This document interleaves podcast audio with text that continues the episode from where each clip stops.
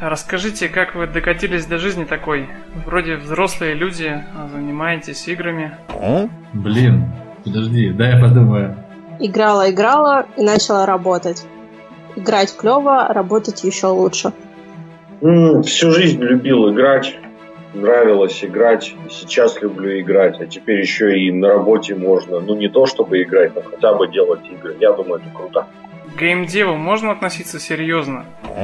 Все эти игрушки, фантики, мультики. Да, разумеется, но не слишком серьезно.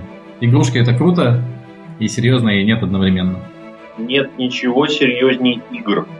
Так, а что там по поводу задерживаться на работе? Это обычное дело для геймдева? Иногда я работал по 22, а иногда и по 25 часов в сутки.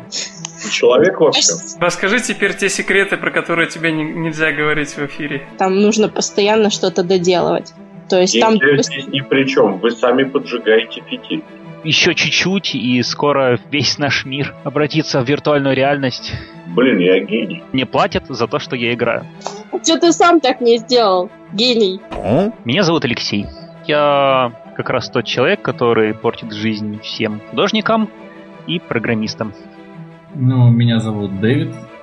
М, Привет, меня зовут Нагибатор 3000. Ой, простите, Андрей Мясников. Тестировщик 80-го левела.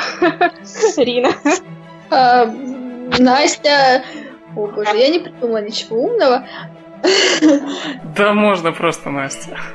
Встречаемся 25 июня в 12 часов дня по Москве.